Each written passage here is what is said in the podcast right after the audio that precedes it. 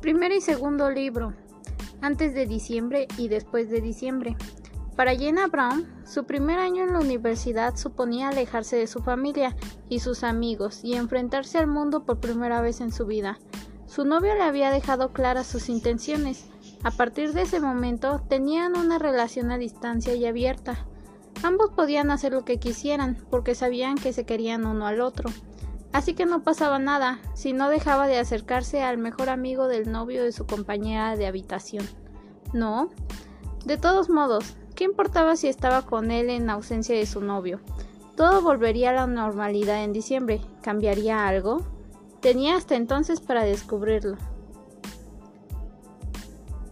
Entrando en un tercer libro llamado Tres meses, Jack Rock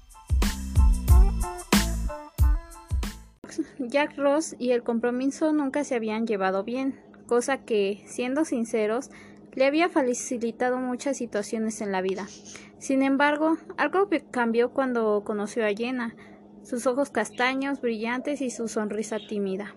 Pero tres meses no eran suficientes como para enamorarse de alguien, ¿no? Así que, ¿qué importaba si intentaba pasar más tiempo con ella del que le gustaría admitir? ¿Qué importaba si después de todo sí que era tiempo suficiente como para enamorarse? ¿Qué importaba si por primera vez en su vida daba a alguien la opción de romperle el corazón?